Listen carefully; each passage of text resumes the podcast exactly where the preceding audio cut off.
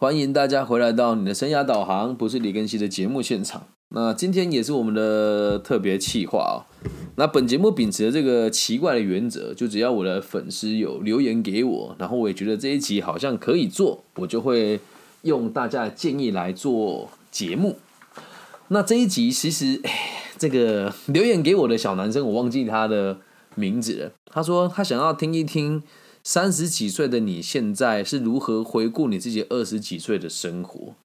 那我想了一下，觉得做这一集应该 意义蛮深的。的原因是因为，如果你自己现在二十几岁，你可以想一想，三十岁的时候的你又怎么可又会用什么样子的方式回头看你现在的生活？那如果你现在二十几呃，如果你现在三十几岁的话，你也可以试着用这样子的方式来反省跟醒思自己目前的状况是怎么一回事哦。那我本来的想想要的做法是，本来要写稿，写一个给二十几岁的自己的信，但觉得，嗯，好吧，本来要写稿就不写了。我现在就假装 你有这种感觉，你你 feel 一下哦。我就假设这个二十几岁的我在我面前，好，那我们先会分几个阶段嘛？先讲二十几岁的自己的时的这个第一个关键点，就是大学毕大学四年级。如果我对着他，我会跟他讲说：“孩子，你做的非常好。你大学四年做这件事情，即将会非……哎，大大学这四年做的事情，你会非常的有争议性。那恭喜你度过了你十九岁脑骨瘤开刀的难关啊！那我知道你对这个世界现在充满各种的愤恨，你觉得自己很委屈。为什么别人那么丑不长脑骨瘤，你长那么丑，你长个脑骨瘤，但都不重要了。”那你你会有很不错的发展。那谨记你现在的样子，努力学习，然后努力去玩乐。我知道你骨子里很花心，确实也不是什么好东西，但没有关系，尽可能去享受每一个你想要追求的目标。我知道你迷茫，但享受舞台，享受当下，这样就够了。这是我对大学四年、三四年级的我会说的话。然后接下来再讲一讲，在我们台湾男生都要当兵嘛，在入伍的时候，我必须得，我就会跟他讲，其实我也蛮倒霉的，我抽到这个 马祖的举光地区指挥部步兵营部二连，这个部分也蛮有趣的。我抽到这个签的时候，我真的是脑袋是一片空白，所以我想要对那个时候的我抽到这支签的你说，恭喜你孩子，你即将抽到这个异次元旅行的这个最佳机会。为什么讲异次元旅行呢？因为你去面临的这个兵役的地方是一般人进不去的马祖举光西举，所以在那边当兵一年，回来可以吹嘘一整年。你肯定会害怕，你肯定会担心。但是孩子，这是你成为男人的第一步啊！你可能很难想象，接下来衣服你要自己洗了。你可能很难理解，你要跟一群脑袋不大灵光的人度过一年的时光，但这就是社会的第一步。好，那我这边就插播一下，诶，也可以说我命好啦。我在服兵役的时候，基本上衣服自己洗也没洗过几次，因为都有很疼我的学长跟学弟会帮忙我。然后更好笑的事情是我退伍搭船，退伍我们只放四次假就退伍了嘛，一年的时间，我到我退伍之前都还不知道船要怎么搭，都是别人帮我打点好的。所以告诉那时候抽签的自己，你不用担心，去了大家都会照顾你，好好的做你想做的事。还是那一句话，你一定会担心，一定会害怕，但这一年的历练会改变你人生的一辈子。很多人可能不知道，我会做生涯规划跟这个辅导，也不能讲辅导，就是这种个人的咨询，是因为我在服兵役的时候担任的是举光地区指挥部的心理辅导老师。这有直直节目直播有人说我三十五岁的学长，对。那这位 Lydia 同学也是我们这个韩式物美的执行长，同时也是我在大学干部的这个秘书长，对，所以他听我讲这一集应该也蛮有感觉的。好，而且他看着我成长啊，我们从二十岁认识到现在，他看了我十几年了，对，将近十五年。好，那退伍回来之后，接下来我要告诉自己，在二十一二、二十二三岁的时候，人生最动荡的那几年，卖瓷砖、卖 LED 灯。然后卖冰淇淋哦，我会跟你讲说，你真的做了非常错误的决策，但是辛苦你了，真的辛苦你了。那你可能当时也会很羡慕你的学妹，这位蔡同学，一毕业就去外派，那他外派决定他的一辈子嘛。那我们这样尝试决定，其实当时哦，我我我我讲哦，当当时的那时候的我，我想要告诉他，我知道你看到你的学弟妹一个一个比你杰出，你心里肯定不好受。但我希望你理解一件事情，每一个选择都是最好的选择。你确实做错决定了，但是那又怎么样呢？我知道你骨子里是为了让你的当时的女朋友，你想要跟他结婚，你想要留在台中，所以你推拒了这么多海外跟呃大陆更好的发展机会。现在回想起来，其实我我必须得跟你讲，你做的也是最正确的选择。所以，请你勇敢的去爱，勇敢的付出。很有可能有一天你会发现你的付出是不必要的。这是送给二十几岁的我。接下来就要送给在四代会计师事务所的阶段的那时候的我。我想要告诉那一个准备录取的孩子，不要飘啊！你以为师大很屌是不是？你就是换个地方上班而已。薪水看起来还不错，但会超死你的，而且你的个性一点都不适合。你心知肚明，那为什么你还要去？因为没有人教育你，而且这一年的历练也会奠定你未来的发展。因为你会看到上市贵公司的整体流程怎么做，每个行业的这个薪酬的范围大概是什么，以及金融体制资本向下的一切的真真假假，你都会在今年看得清清楚楚、明明白白。然后这一年你会发生很多不开心的事，你会遇到人生最大的打击，你会有非常强烈的轻生念头，但是牙一咬都过得来的。还有那几年的你真的是风骚到了，哎，那一年的你真是风骚到了极点，总喜欢穿着西装到处装逼，但实际上咱们就是一个小小文员而已。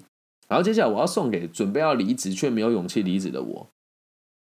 我当时很痛苦啊，那时候在事务所，觉得表现虽然不算好，但是客户对我的评价都还算可以。那上司也知道我肯定做这个工作做不久，所以大家对我的这个犯错的宽容度也比较宽容哦。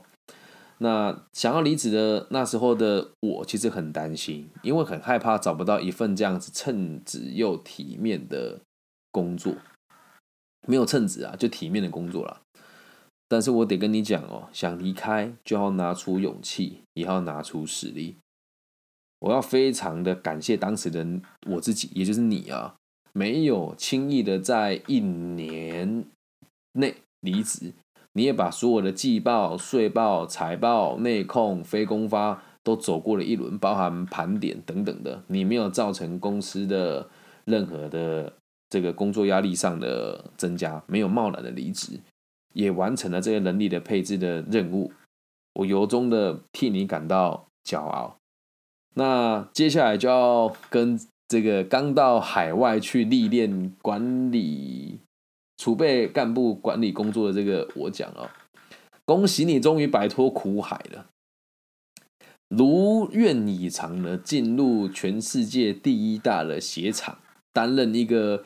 看起来很牛逼的这个人力资源副管理师的工作，但是你我都知道，换个地方打工而已，薪水确实是不错，头衔真的也很很闪亮。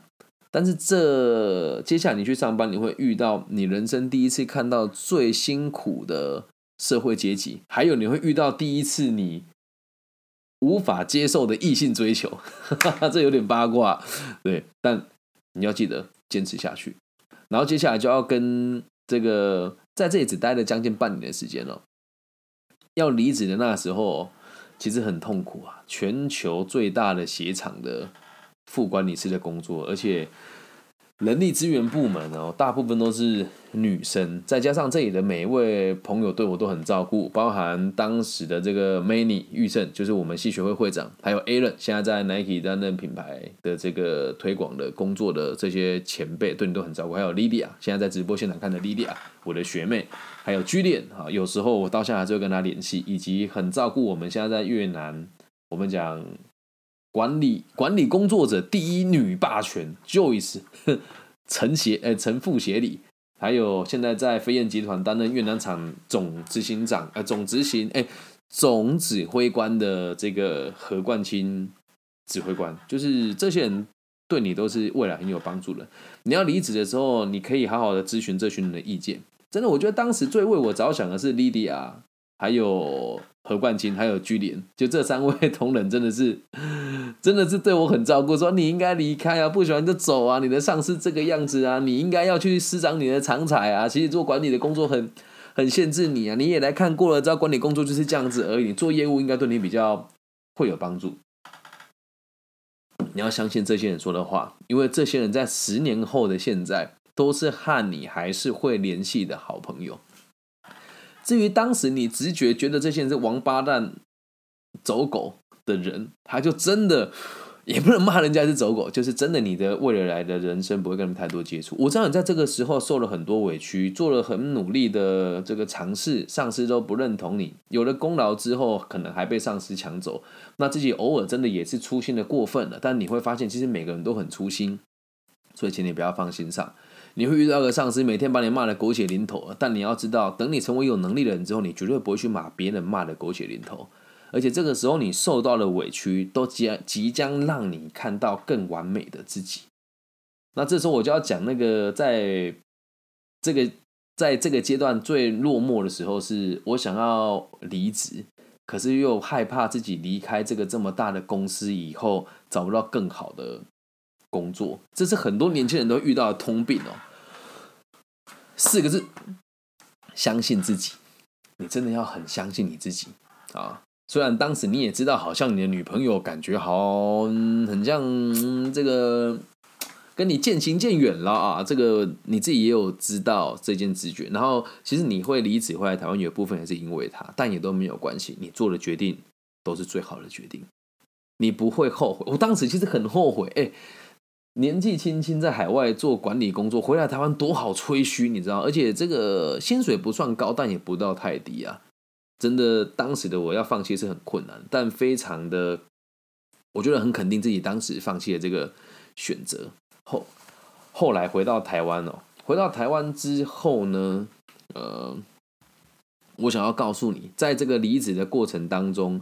你遭逢了这个，你发现你的女朋友和别人在一起了，然后还不好意思跟你说，一直到你回来台湾之后，他才很明，才很直接的跟你讲，他要跟你分手。然后这个我一定要讲，你提分手的那一天，我知道你过得很不好，而且在分手前你还买了很多东西给他，但我必须得说，当时的你。你要庆幸自己有这么做，因为老实讲，你在跟这个女生交往的这四五年来，你也没有好好的照顾人家，让她找到一个更爱她的男人，是你这辈子做的少数几件在感情世界做的最正确的选择之一。所以不要气馁，擦擦眼泪，勇敢往前走。然后当时回到台湾做房屋中介的时候，我知道你前阵子都只是为了逃避做房屋中介，也只是单纯 想要去骗那个。新义房屋的那个就业给你五万，转职再给你五万，这都是真的。当时我只是为了想要逃避，然后觉得反正五万块薪水不差，来骗个三十万再说。我的天呐，现在一个月的收入可能差不多就这个数字。然后当时会为了用半年的时间来骗这个钱，但我必须得讲，这个决定很好，因为你学会了掏空自己，你学会了归零，你学会了。谦卑，学会了放下对某些行业的成见。哦，这是那时候的你啊，那时候的我真的觉得你是会计师事务所出身的又怎么样？全世界前四大又如何？全世界第一大的管理师又怎么样？你成绩很好，那又怎么样？在这个行业里面，台金教成顶大的人不会进来，因为他们也不需要吃这个苦。和你竞争的多数人的学历都不是非常的顶尖，但偏偏这群人能力就非常好。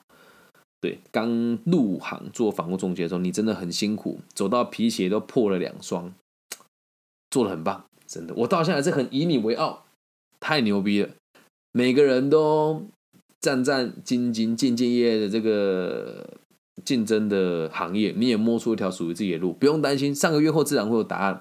在我入行的前呃两个月后，前两个月我是完全没有业绩的。那不用担心，到时候运气就会来。你要相信，越努力，运气就会越好。那这时候就要讲这个，后来开始大量的签委托，你人你开始飘的这个时候了。这个阶段的你啊，实在不应该。你把很多可以得罪的，哎，不该得罪的朋友都得罪光了，而且必须得讲，你也还没有到真的非常的顶尖，却让自己看起来非常厉害，就真的是飘了。因为赚到一点钱，然后也确实身边的很多朋友看到你的表现，又给你很高的肯定，你开始目中无人，然后开始生活作息比较差劲一些些。然后你会有一场你人生意想不到的灾难到你面前，而且会悄然无息，但是避无可避。好，那接下来就是要跟这个受伤前一天晚上的李根熙说说话了。受伤前一天晚上，李根熙在他投资的一间餐厅，现在已经把股份卖掉了哦。我知道你当时投资他们是出自于同情，还有一种买一个未来的心态。但你做梦都没有想到，这两个人的在未来会成为准上市贵公司的总裁，并且恶狠狠的把你踢到一边。这个阶段你一定很难接受这个事实，但我要你知道，这个过程会对你未来谈生意跟成长有很大的帮助。那受伤的前一天的我，你一样啊，放纵自己啊，跟这个牛逼牛排的老板陆威廉先生。还有这个亚卡达航空的这个最漂亮的台湾籍的这个员工，这个马格小姐啊，还有几位你在夜店认识的好朋友们，然后在回家路上出了这么一场严重的车祸，也是你始料未及的。接下来我要告诉的是，躺在病床上接受自己已经很有可能成为生障者的这个阶段的你哦。你也很努力了啦，一般年轻人也会遇到这么多鸟问题啊！你出了车祸，然后躺在床上，工作能不能做还不知道，好不容易工作有点起色了，而你却躺在病床上。那你的公司会叫你来签这个案件移转单，我知道你一定会心有不甘呐。当时你会觉得这个委托三十几件都是我签的，我签了之后这个业绩就不是我的，为什么我还要签？我告诉你，你还是得签，因为你得理解。当时你会觉得这群人很现实、很可恶，剥夺了你原本该有的权利。而现在的我经历了你这段路，我就会告诉自己：人没有被利用的价值，本来就该被丢掉啊！人没有被利用的价值，本来就该被丢掉啊！所以被丢掉也是刚好而已。不要心怀怨念，也不要想说什么要去怎么单位去控告他，没有意义的孩子，没有利用价值就不要挣扎。我也很庆幸你可以放下来这么洒脱。然后接下来是要告诉这个，当你发现你的股东赚了钱，却不把钱分给你，还试图让你来这个地方上班，还不顾足你的身体状况，当时你没有跟他翻脸的原因有几个？其之一是你觉得这是你的共同投资的地方，其之二是你心里对他们也是羡慕、嫉妒、恨。但我也很庆幸自己没有当时的，我也很庆幸你没有对他们提出。这个法律的告诉，因为一旦你做了，对你未来帮助可能也不大。当时如果你去提告的话，就是鱼死网破啊！你们闹得沸沸扬扬的，然后你们的委任律师各赚你一笔钱就离开了。所以当时你的选择是正确的，离开这个集团，选择分红，然后用自己也很清楚他们想要吃掉你股份的心态，继续看了这个投资。但是你不肯放手原因，是因为你认为他们不会恶劣到到时候上市贵了。不会推开你，而这时候的你还是很天真。接下来就要讲讲这个决定要结婚的你了。二十几岁，这已经快到三十岁了啊！就是在二十七岁认识了我的前妻，算是最后一个阶段了。那你在这么多起起伏伏的过程当中，看到了一个很照顾你的人，然后他是你在这个阶段最痛苦，也是全世界指引你的这个唯一一根浮木，除了你爸妈之外。然后当时的你也遇到了这个你的好朋友的公司啊，他设计公司欠了你一笔货款，还有你的至亲的亲友答应要给你的分红，一毛钱都没有给你，然后还联合起来跟你的爸联联合起来告诉你的爸爸妈妈，还有你周遭的朋友们说你是一个呃只会跟人家拿钱，然后出一张嘴的弟弟跟投资者。那我必须得告诉你啊，他们讲的呢百分之五十也是真的。你就只有当个中间者，帮人家介绍，就跟他抽佣，你的把这些想的太简单了。虽然我们虽然现在的我是这么过生活的，但当时的你还没有资格赚这个钱，所以你要很感谢这一些人。你要相信，当时你想一刀捅死的这些人，现在你看他们都会觉得云淡风轻呐，因为你是在十年后过得最好的那一个。也没有十年了，五年后过得最好的那一个，也差不多七八年了，你这过得最好，你要对自己有信心。那整体来说，我回顾我自己的二十几岁的生活，我只能讲，真的总归一句话，就是每个当下都是最好的当下，没有那时候的你。不会造就现在的自己。那如果你要再跟我讲，因为我觉得我人生真正的分水岭是在三十二岁的时候，所以我想要最后给一个三十岁，也就是二十岁末端的三十岁自己哦，讲几句话。你如愿以偿的成为了你心目中最理想的样子，你可以告诉别人你的想法，解决别人的问题，综合你过去在会计、在人力资源、在销售领域、在创业。在这个种种的经验里面的智慧结晶，然后拿来帮助别人，而且你会赚到你人生稳定的每一个月都有十万块的收入的水平。但是也不能讲稳定吧，就是平均下来啦，有半年我们是持续平均大家都有十万个。这当对于当时你是一笔很大的数字，但我必须得告诉你，你要提前有大局观，否则你后面会过得。很辛苦，但还好我们做的还不错。到现在，我们的这个逻辑进行的都还算是可圈可点。那你要知道，三十岁的你会觉得自己很成熟了，但如果你足够努力的话，三十五岁、三十四岁的时候，你会发现自己其实还是远远不够成熟的。很感谢自己这几年做出的付出跟努力，然后也真的很感谢陪我一路成长的朋友。那三十岁之后遇到的竞争通常都更恶劣，而且你会赚到的钱也会跟过去的逻辑是截然不同的。那最后讲一个简单的故事，就可以让你知道什么时候叫做你已经有点，就是有资格飘了，也不是飘了，就你觉得哎自己可以了，有成长了，可以算是一个中流砥柱了啊，就是你已经可以做到在。冬天洗车的时候，你看到外面的工读生很辛苦，你拿出一人一张一百块的小费给他们，不会觉得心疼，不需要权衡，然后你会觉得自己负担得起。这个时候的你就算是小有成就了。那你如果能够在用餐的场合遇到你的学生。只要用餐的一个人的客数在四百块以，诶，在五百块以下，你可以很大方的直接帮对方买单，然后直接跟他说一句：“这是一个祝福，请你不要放在心上，不要让对方觉得你显摆。”基本上你就算是事业小有所成了。你会想说，为什么会这么说的原因，是因为不是要讲多有钱，而是你有没有办法相信自己付出的可以从其他地方流动回来。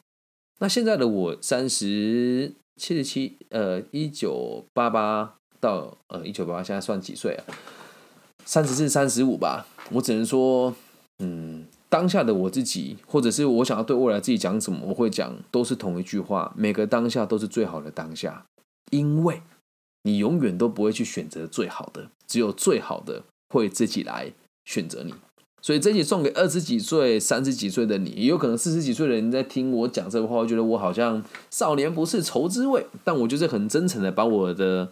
想法说出来，然后也希望每一个对于你未来迷惘的朋友都可以用这种态度看待你的人生。每个过程都是最好的过程。而我在这十年来，真的悲欢离合、高潮迭起，然后结婚、离婚，然后甚至是现在可能连孩子抚养孩子的税务问题等等等等的。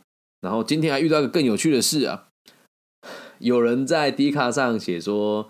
李根熙诈骗，然后我想我这么正派的人，还会被人家讲诈骗，这不是开玩笑吗？可是当我用无痕搜寻，我打李根熙的时候，后面竟然弹出诈骗两个字，代表有人很努力的在写李根熙诈骗这一个词的流量，而且是打李庚希后面就会弹出诈骗咯。后面还有什么老婆东海，我觉得很很纳闷，这个关键是怎么弹出来的，我都不知道。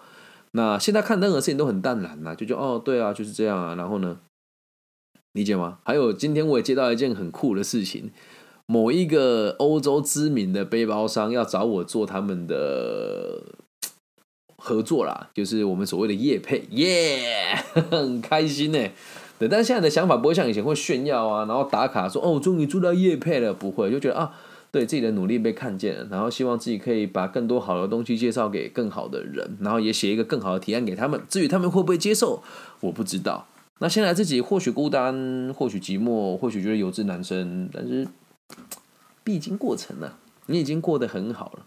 然后还有一件事哦，就是我最后想要提醒现在、未来跟过去的我的李庚希，你要记住一件事：你要继续保持你的自以为是，继续保持你善良的心，然后继续保持你质疑世界的这个动机，你会过得很好。因为一路走来也免不了质疑自己啦。在录制这一集之前，我其实我也在质疑我自己，因为我的很多朋友跟我讲，你太自以为是，你总是觉得自己是最棒的，你是井底之蛙。那我就会想啊，也都确实会被影响了。但这些也不是朋友。但现在回想起来，如果我觉得自己是井底之蛙，而如果我是井底之蛙，那有多少人看得比我还要广？那如果我很自以为是，那是很棒的事情啊，因为觉得自己棒，自己才会学习。因为把自己看得很重要，因为想要让自己顶尖，你就会随时保持你这么努力的状态。其实王玉云频道接下来我会不会继续经营，我不知道。但是 Pocket 这个频道会不会去经营，我真的也还是很很怀疑。我们已经是全华语的自媒体圈里面，我们讲声波更新速度最快、规模最小，我们讲节目内容最深的也不为过了。但我们依旧没有得到什么结果啊，没有得到什么太大的回响。流量有，但钱呢？没挣到，没挣到。特别今年又终止了某一些合约，但是你会不会继续做？没有人知道。但我自己应该会继续做下去吧，反正也没有人左右我。啊。这个团队最有趣的事情是，团队只有我一个人。在回忆起当时跟某一个平台正在商讨签约的时候，说：“哎。”李老师，请问您团队有几个人？我说一个的时候，大家都吓坏了。然后我也就这么做，做了一年多，哇，一年半了。